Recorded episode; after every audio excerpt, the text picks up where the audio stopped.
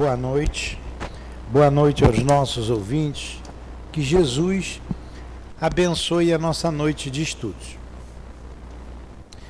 Vamos dar continuidade ao estudo do livro Dramas da Obsessão e vou ler uma página do Evangelho e fazer a nossa prece.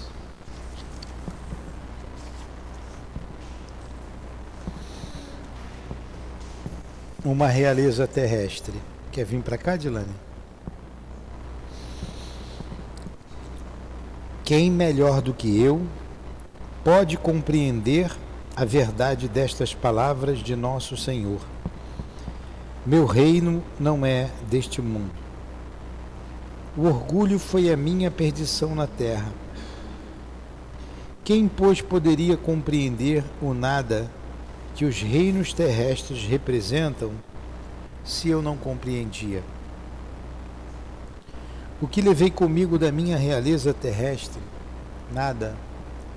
Absolutamente nada. E como para tornar a lição mais terrível, a realeza não me seguiu até o túmulo Rainha era eu entre os homens.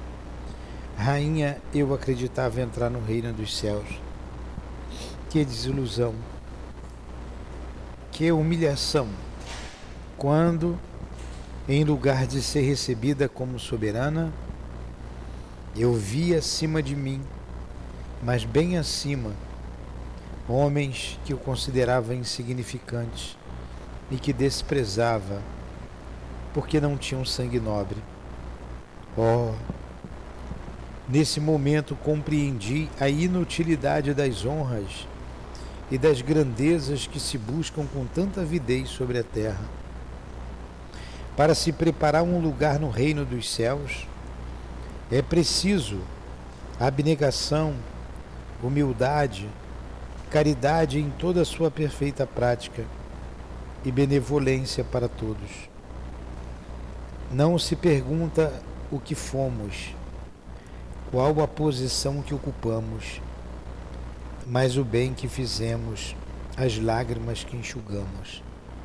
Ó oh, Jesus, disseste que teu reino não é deste mundo, pois é preciso sofrer para chegar ao céu, e os degraus do trono não nos aproximam dele são os caminhos mais penosos da vida que nos conduzem a Ele. Procuremos, pois, o caminho entre as dificuldades e os espinhos e não entre as flores. Os homens correm em busca dos bens terrenos, como se pudesse guardá-los para sempre.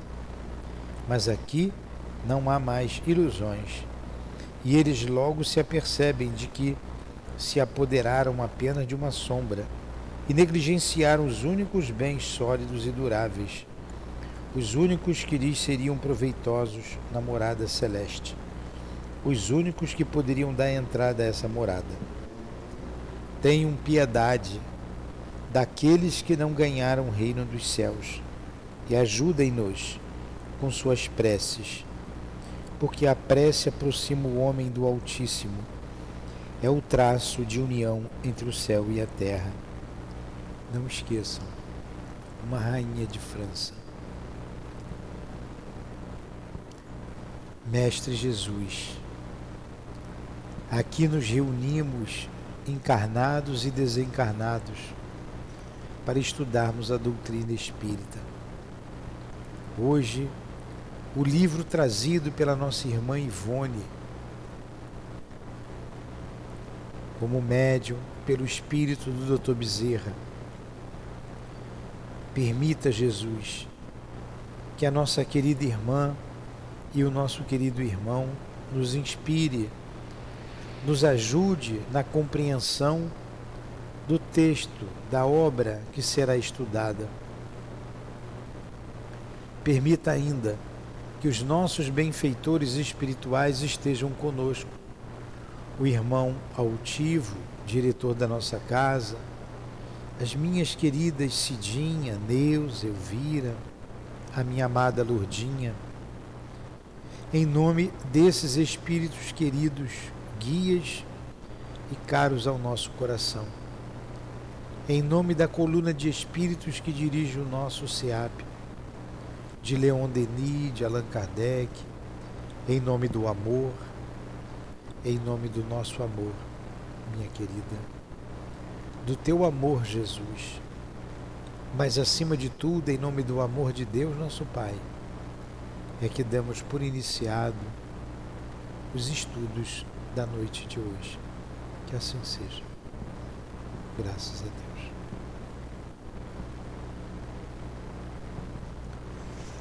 Então vamos lá. Vamos dar continuidade à obra Dramas da Obsessão. Nós vamos para o capítulo 8. Nós estudamos aqui, vamos dar aqui uma passadinha aqui rápida de, de cinco minutos. Nós estudamos aqui, estamos estudando aqui é, um drama, né? um drama muito triste, uma realidade triste da nossa história, que é que é trazida pela nossa irmã Ivone, né, através da sua mediunidade, que é a dor de uma família reencarnada né, no século passado, lá no Rio Grande do Sul, uma família miserável que tinham dez filhos e o chefe da família, o Leonel, se suicidou, seguindo, seguido da sua filha mais velha, que se suicidou também através do envenenamento. E depois eh, o filho tentou se jogar na frente de um trem, foi socorrido a, rapidamente e a família se encontrava em desespero. E o pedido de socorro chegou através de uma carta a médium que o Dr. Bezerra de Menezes tomou conhecimento e começou o socorro a essa família. E para entender tudo o que estava acontecendo, mandou alguns dos seus auxiliares, como o Dr. Roberto de Canalejas e um outro auxiliar que era um índio da tribo dos Tamoios, e lá verificaram a situação.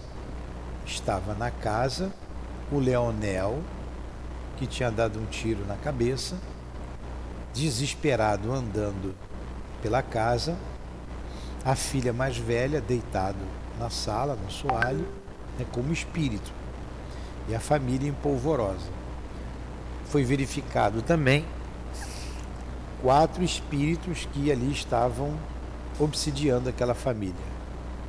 Então foi orientado que se tirasse os dois suicidas do lugar fosse encaminhado para local adequado e os quatro espíritos que estavam obsediando aquela família também foram levados para lugar adequado.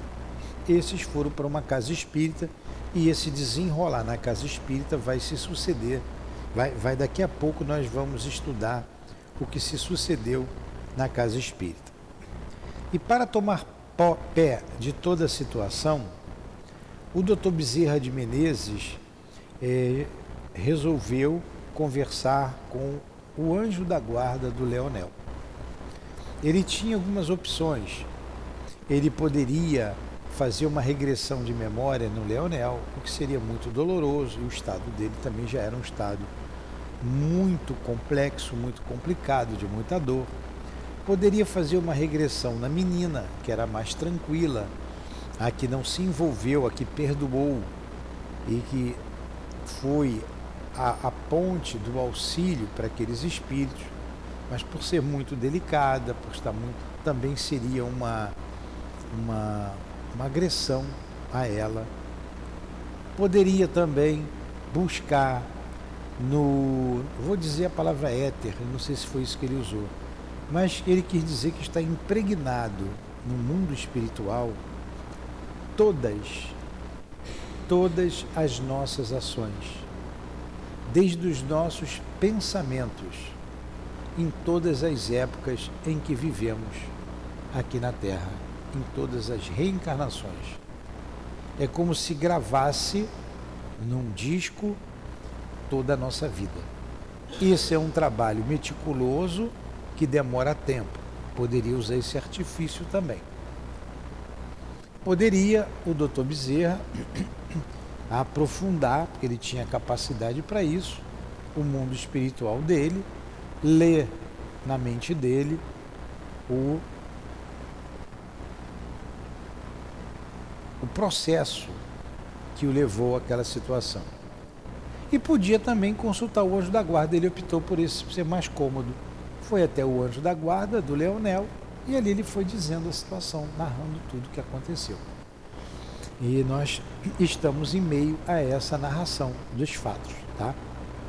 O que nós sabemos até agora, o que nós estudamos até agora, que no caminho do lugar onde estavam os espíritos obsessores até a, o centro espírita que eles foram encaminhados, o Leonel com a família via sempre o, é, a velha cidade lá de Portugal. Né? A cidade, não lembro qual a cidade, será Coimbra, o porto, ele ia vendo tudo como se fosse aquelas ruas antigas. E a família foi levada para lá.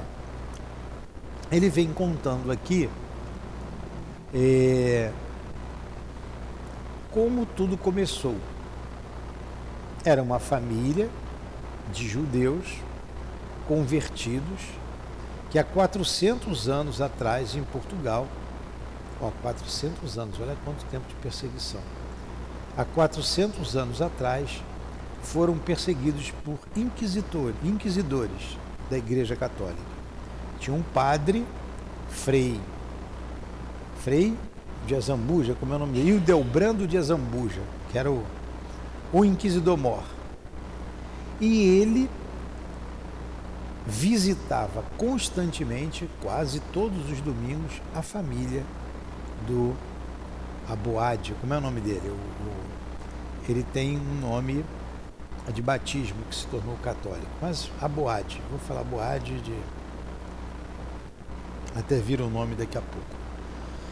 E naquelas aquelas visitas, os padres eram, era o padre, principalmente o Frei Delbrando, né, o nome que ele dá aqui, mas todos eles tinham mais intenções. Queriam o dinheiro, exploravam o dinheiro, porque ele era rico. Então dizia que a igreja precisava de ajuda e botava o dinheiro no bolso. O dinheiro era para ele. E, de qualquer, e a todo momento queria pegar uma mentira, uma fraude qualquer para prendê-los e usurpar tudo que eles tinham. Os padres eram muito mal intencionados, todos eles. E o Frei Delbrando assediava a menina, que era sobrinha e promet, sobrinha do Aboade e prometida em casamento ao filho mais velho. E numa situação dessa, olha, já foram aqui mais de 10 aulas, eu estou resumindo aqui em 15 minutos, porque tem vocês aí pela primeira vez. Em que esse assédio foi muito. muito ostensivo, vamos dizer assim, o filho tomou as dores. E ali começou o problema. Ele discutiu com o padre, jogou um resto de vinho, que ele estava sempre tomando os melhores vinhos da família, jogou na cara do padre. Os três padres que estavam lá se levantaram, tiraram um punhal da, da bainha e partiram para cima. Se não fosse a menina intervir, se não fosse o pai, que até se feriu intervir, eles teriam matado o rapaz. E ali ele jurou vingança. Jurou vingança e foram embora. Os três padres. E falou para o garoto: Você não vai ter essa moça para você, isso eu te garanto. E foram embora. E naquela mesma noite eles deliberaram fugir. Foi o capítulo passado. Fugir de Portugal. E para Roma, onde a Inquisição era mais branda, tinha amigos, tínhamos amigos lá. E naquela mesma noite é, planejaram a fuga de Portugal. Ele inicialmente ia mandar os dois filhos e depois iria reencontrar com os filhos. Foi aí que nós paramos na aula passada. Tá? Esse, esses padres é o Leonel no passado. É, ele não falou ainda, mas é o Leonel. O Leonel que se suicidou agora. Então, boa pergunta da Conceição. Então, o drama dessa família de dez filhos, uma família de miseráveis, são os espíritos do passado que viveram na igreja. O Leonel é o Frei Hildebrando, a menina mais velha é o outro padre, o outro menino é o outro padre, a mãe é a que atraiçoou, que a gente vai ver aqui, está todo mundo envolvido lá na igreja na perseguição dessa família. E os judeus continuavam os mesmos. 400 anos se passaram, as unhas ainda sangravam, que foram arrancadas, as mordidas de ratos estavam sangrando ainda, e eles todos feridos de brasa, de ferro em brasa. Essa, essa era a aparência desses judeus. Esse é o quadro, tá? Então nos situamos aqui, ó, em 15 minutos. Tá legal? Então vamos para o capítulo 8.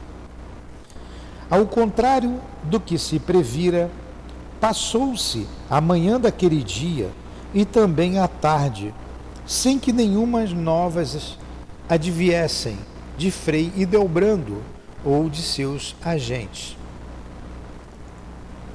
O dia seguinte à discussão que houve lá entre os padres e a família lá dos judeus. A expectativa era asfixiante na residência dos Aboabes. Temiam estes que, informados de súbita partida de Joel, seus inimigos investissem represálias contra qualquer outro membro da família. Em vão, entre os salmos, cuja doçura tanto bem lhes faziam a alma, Esther, Esther é a menina. Esther escolhera algo mais reconfortante para reerguer as energias morais da família que sofria além da expectativa torturante. Também a incerteza da sorte do filho querido que se arrojara a uma temerária aventura. A própria jovem, habitualmente serena e resignada, agora já não se conseguia reanimar, encorajando-se através da fé ardente depositada no Criador de todas as coisas e naquele doce Mestre que descera dos céus venturosos para padecer pela regeneração dos homens. Joel era o filho mais velho do, da família de judeus e que o pai planejou a fuga dele dali. Tá? Então tavam, estavam todos em clima tenso. Quem ficou? Viram-na o dia todo debilitada e arredia, sucumbida em prantos, o que levou o desalento ao coração de cada um. Joel era o seu suave anelo, a esperança e a alegria das mais caras aspirações da sua alma. E a ausência desse ser tão querido, os perigos que o ameaçariam durante a longa viagem, levavam o seu coração o temor e a angústia, deprimindo-lhe as últimas energias para continuar lutando contra a adversidade. À tarde do segundo dia, no entanto, dirigiu-se a ela o tio e disse afetuoso e apreensivo: Minha querida filha, temo por ti mais do que por nós outros nas circunstâncias em que nos encontramos, o Santo Ofício de nada nos poderá acusar. Joel está bem longe e, ao demais, temos advogados junto à corte para defender nossos direitos. Sabemos, porém, que, sem a vigilância de teu primo e com as disposições equívocas de Idelbrando a teu respeito, corres grandes riscos de sofrer surpresas desagradáveis ou mesmo vexames. Vocês estão entendendo a história? Está entendendo, Carol? Você que chegou agora, está entendendo, Adilane? Então, o, o velho Aboade, que tem um outro nome de batismo, a pouco vem na minha cabeça. Ele está preocupado com a menina, que era sobrinha dele, que estava prometida em casamento ao filho mais velho. E um detalhe que a esposa dele já havia falecido em função do, de pressão do Santo Ofício. O Santo Ofício foi à casa dele e a mãe não aguentou e acabou falecendo por causa desses mesmos padres. Tá? Mandei atrelar a cadeirinha. A cadeirinha era um meio de transporte antigo que era uma, consistia numa cadeira fechada, como um pequeno carro. Ele fala: atrelei a cadeirinha a fim de visitarmos tua madrinha e deixá-la a par do que se passa. Porque ela também era judia, foi batizada na igreja e todos tinham um padrinho e uma madrinha. Então a madrinha, como gostava muito da menina, ele vai até a casa da madrinha levar a menina. Há se revelado ela nossa fiel amiga. Olha só, a madrinha. Então o Aboade está ali confiando na madrinha da menina. Sendo mesmo contrária ao movimento hostil continuamente verificado contra a nossa raça, e já por várias ocasiões, como não ignoras, há também oferecido préstimos a teu favor. Ao demais, sendo espanhola e não portuguesa, não terá certamente grandes interesses em nos detestar gratuitamente, apenas para satisfazer a Inquisição. Não obstante, a Espanha igualmente perseguir os de nossa condição. Apelei, portanto, para o seu coração maternal, rogando aceitar-te em sua casa, até que os horizontes se desanuviem em torno de nós. Então, o, é, o Senhor foi até a casa da madrinha da menina para que ela pudesse ajudá-lo. Mas vamos ver o que acontece, o desenrolar dessa, dessa conversa. Esther era humilde e obediente. Respondeu a seguir, embora o coração se lhe confrangesse, a ideia de se afastar ao próprio lar.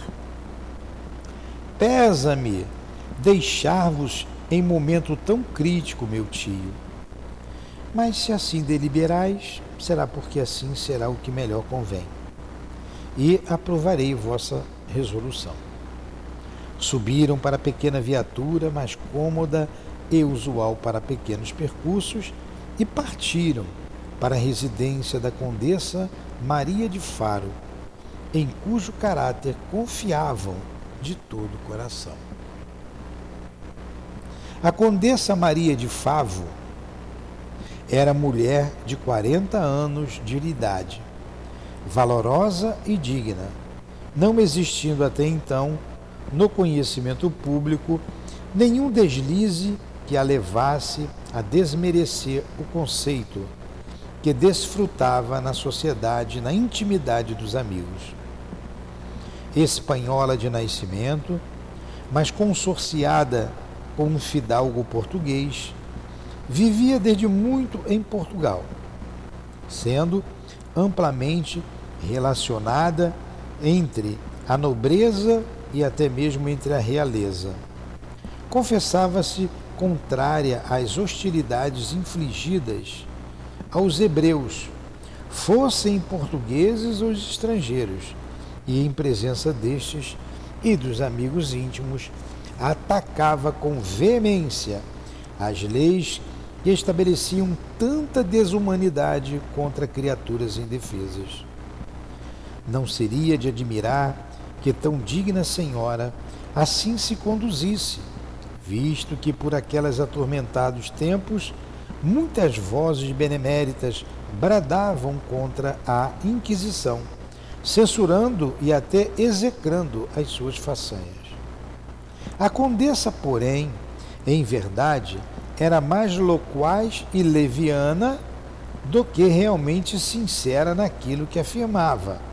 E a despeito de realmente não desprezar a raça judaica e dela se compadecer, não se esquecia jamais de também testemunhar considerações aos inquisidores, esmerando-se em amabilidade sempre que possível. Quer dizer, ela não era tão sincera assim, tão firme assim, era falsa, né? É, jogava dos dois lados. Isso nunca dá certo. Né?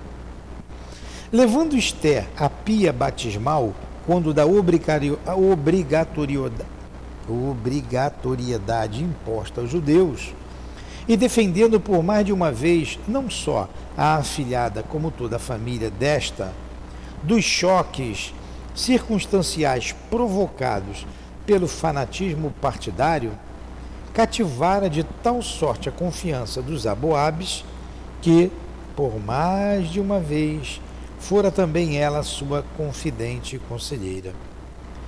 Quando desejo de Joel e Saulo se transferirem para Roma, no intuito de fugirem às opressões diárias que, suportavam, tensionavam suplicar-lhe o valor, ainda uma vez, para lhes conseguir a necessária licença, caso falhassem o concurso dos supostos amigos inquisidores.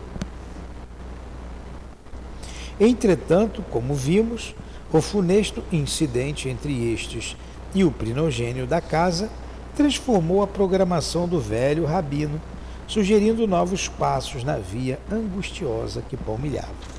Então vamos lá. A família de judeus estava já planejando mandar os dois filhos para o exterior. Posteriormente, a menina e depois o pai se retiraria. Então ele queria sair legalmente de Portugal. E ia pedir à nossa irmã Maria, como é que é o nome dela? De Faro, para que intercedesse, já que ela tinha uma boa é, relação com os inquisidores. Mas as coisas se precipitaram por causa da discussão. Mas eles confiavam na senhora, nessa jovem senhora, que batizara a menina Esther. Tudo bem até aí? Cada capítulo é um flash disso aqui, né? Vamos ver qual é a dor desse capítulo. Vamos continuar. Alguma pergunta? Você quer saber quem é você aqui, né, ô curiosa? Hã? Fala de. Então vamos lá, vamos prosseguir aqui. A Condessa Maria de Faro, reencarnada, se achava nos primeiros decênios do século XX, na pessoa sofredora e humilhada da esposa de Leonel, o suicida por quem todo o nosso penoso trabalho era realizado, ao passo que o próprio Leonel, por sua vez, conforme revelação inicial, era a reencarnação de Hildebrando de Azambuja. É Hildebrando de Azambuja, até o nome dele é feio, né? Então, olha só.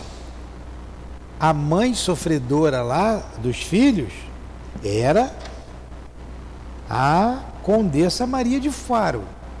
O Leonel, nós já sabemos, era o Freio Delbrando, reencarnado. Para boa compreensão da moral desta verídica história, ó, verídica história, rogamos ao leitor não perder de vista este preciso detalhe. Feito o que continuaremos ouvindo a narrativa do guia espiritual de Leonel. Continuou ele. Tá, ó. Quem está narrando toda a história agora é o guia do Leonel, tá? Você não achou ainda não? Porque no meu livro é a página 100.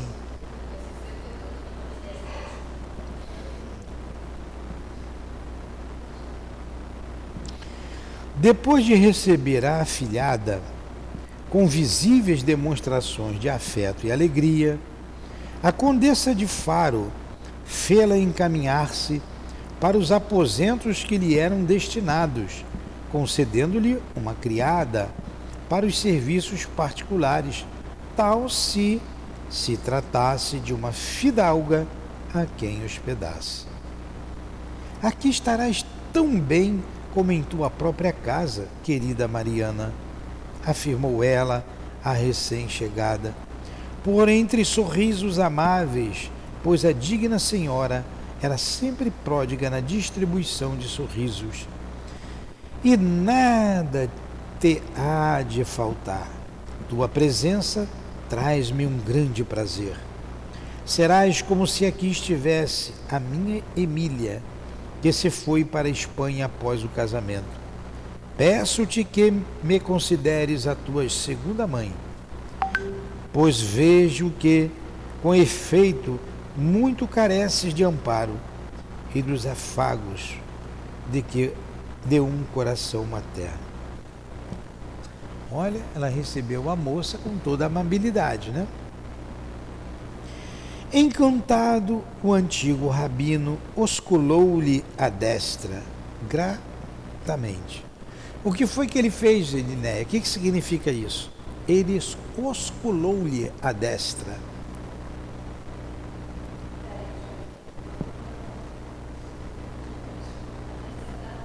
Hã?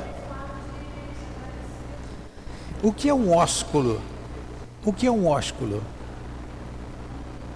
um beijo, osculou-lhe a destra, beijou-lhe a mão. Beijou-lhe a mão. Podia botar logo, né? Beijou a mão, não. Osculou-lhe a destra. Beijou-lhe a mão. Então vamos lá. Hum? Ah, Timóteo, Timóteo Abuabe. É. Hã? É, o nome dele era Timóteo Aboabe. Tá? Isso aí mesmo. Depois batizado foi Silvério Fontes. Então vamos lá, vamos falar bonito aqui de novo. Depois de receber a afilhada com visíveis demonstrações de afeto e alegria, a condessa de Faro fê-la entrar, caminhar-se para os aposentos que lhe eram destinados, concedendo-lhe uma criada para os serviços particulares tal se se tratasse de uma fidalga a quem hospedasse. Aqui estarás tão bem como a tua própria casa, querida Mariana, afirmou ela recém-chegada, por entre sorrisos amáveis, pois a digna senhora era sempre pródiga na distribuição de sorrisos. Ela sorria muito, era amável demais. Né?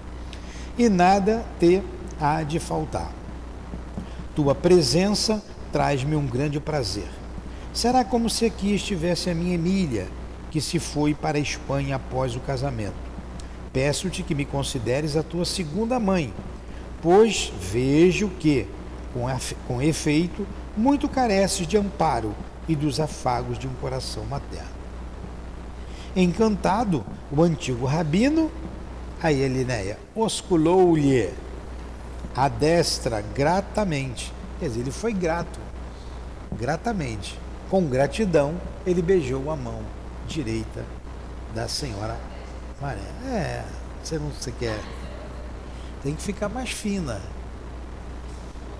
Bem certo de que tivera mais feliz inspiração, dirigindo-se a tão prestimosa dama, enquanto Esther se limitava a sorrir acanhadamente, o coração confrangido de incertezas. Uma vez a sós com a fidalga, o doutor Timóteo pô-la a par dos ingratos sucessos desenrolados em seu lar pela tarde de domingo.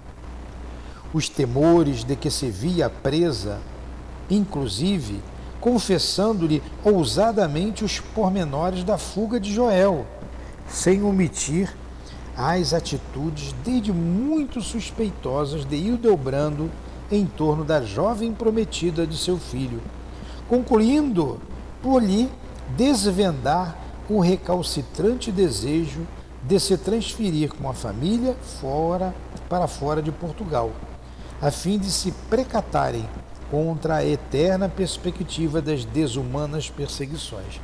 Caramba, ele contou tudo para a mulher. Ela com um sorriso, né? Osculou-lhe a destra, confessou tudo para ela. Talvez sentindo-se em desespero de causa ou, ou excitado pelos acontecimentos de dois dias antes, Timóteo estendeu ainda mais a confiança depositada na condessa e solicitou-lhe o concurso precioso para saírem legalmente do país, de posse dos pequenos haveres que ainda lhes restavam, visto que, já idoso, impossível seria partir destituído de recursos, ao menos para se socorrer, e a família, nos primeiros tempos em terras estrangeiras.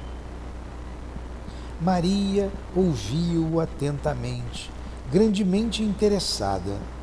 Não o interrompeu sequer com uma parte ou um monossílabo, o que de algum modo impressionou o visitante, desconcertando-o de quando em vez, como que aprovava com um leve sinal um movimento de olhos ou de cabeça. E reconhecendo finalmente que seu hóspede terminara a ingrata exposição, advertiu lacônica, mas veemente. Regressai descansado à vossa casa, senhor Fontes Oliveira. Farei o que me estiver ao alcance a fim de vos servir. Quanto a Mariana, será um depósito sagrado para mim. Nenhuma decepção a atingirá enquanto permanecer sob meu teto. À noite, no entanto, Maria de Faro sentiu-se insônia e agitada, forçando a imaginação no penoso labor mental de criar uma solução que, servindo aos fontes de Oliveira, também não há indispusesse com nenhum representante dos poderes civis e eclesiásticos, e ainda com o rei e o inquisidor-mor Frei Hildebrando de Azambuja. Seu desejo seria realmente beneficiar os, persegui os perseguidos.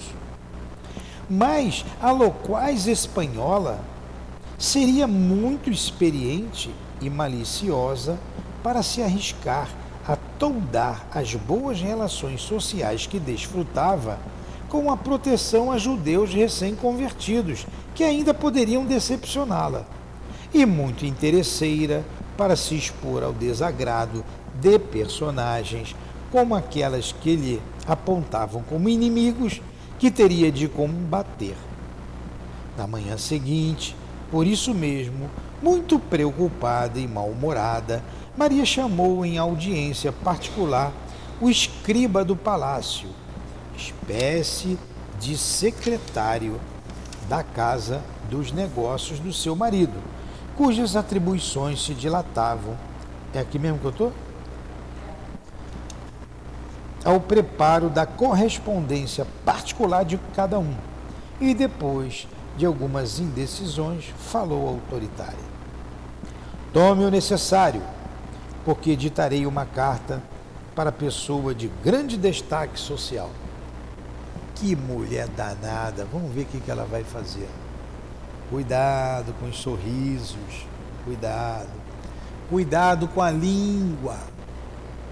Às vezes você confia muito numa pessoa, pede segredo, é o mesmo que botar na no jornal, nem jornal quase ninguém lê mais no WhatsApp.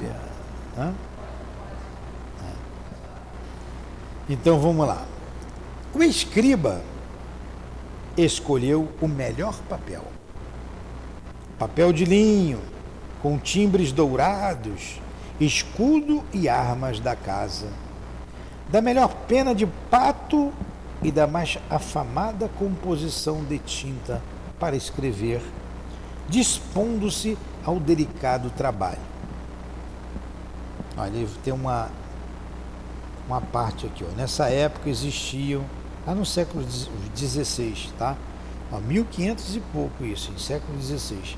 Tintas coloridas muito vivas, variadas para escrita particular. Inclusive uma espécie de purpurina dourada para cartas destinadas a personagens gradas para a literatura sacra e a poesia.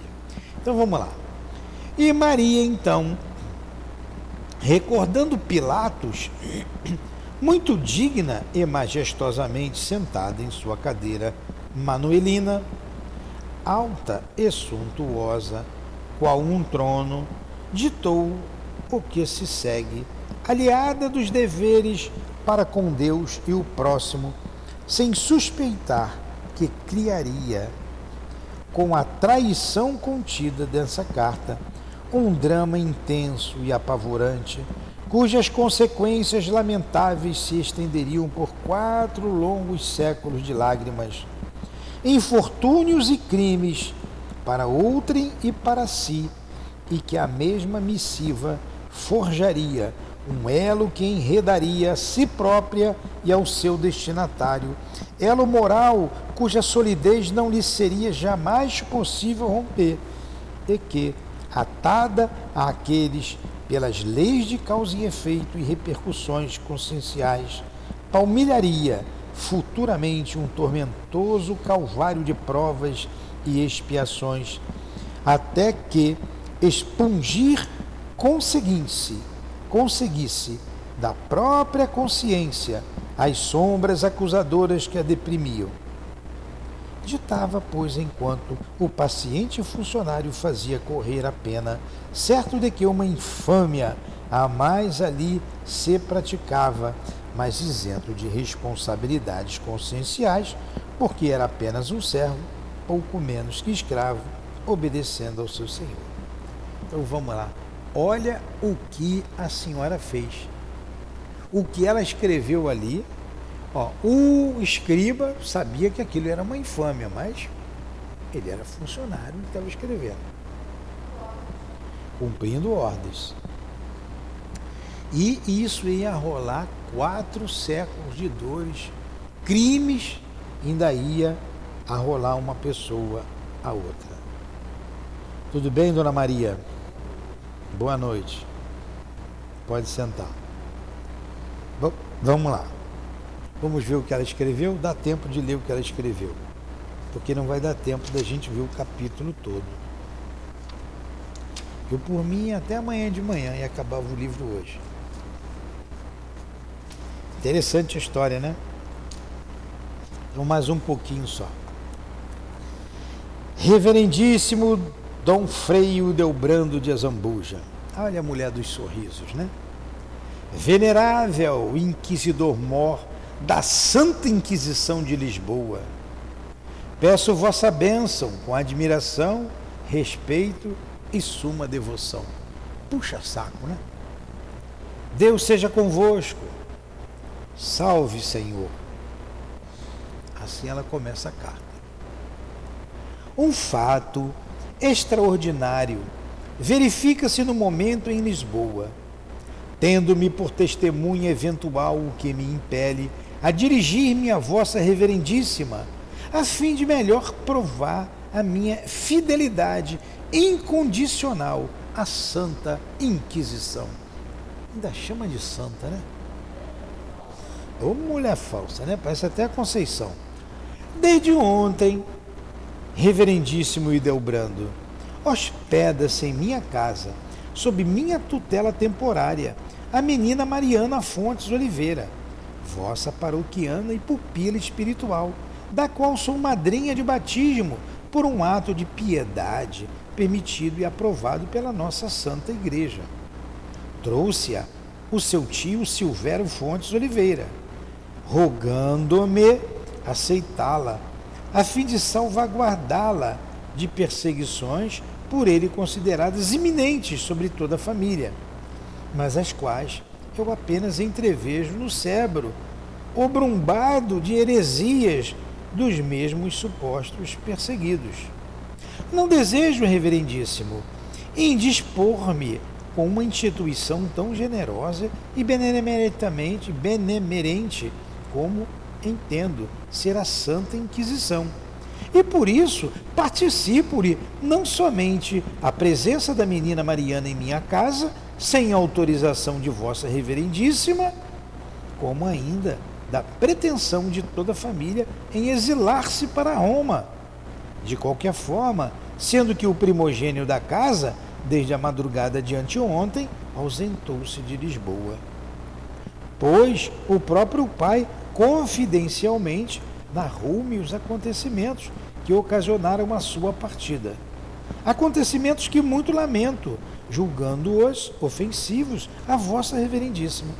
Conquanto eu estime os Fontes Oliveira e até lhes deseje todo o bem possível, encontro-me no dever de escrever a presente epístola, a fim de me não considerar cúmplice de atos reprovados pela jurisdição do Estado como da Igreja, coisa grave da qual não me desejo tornar responsável.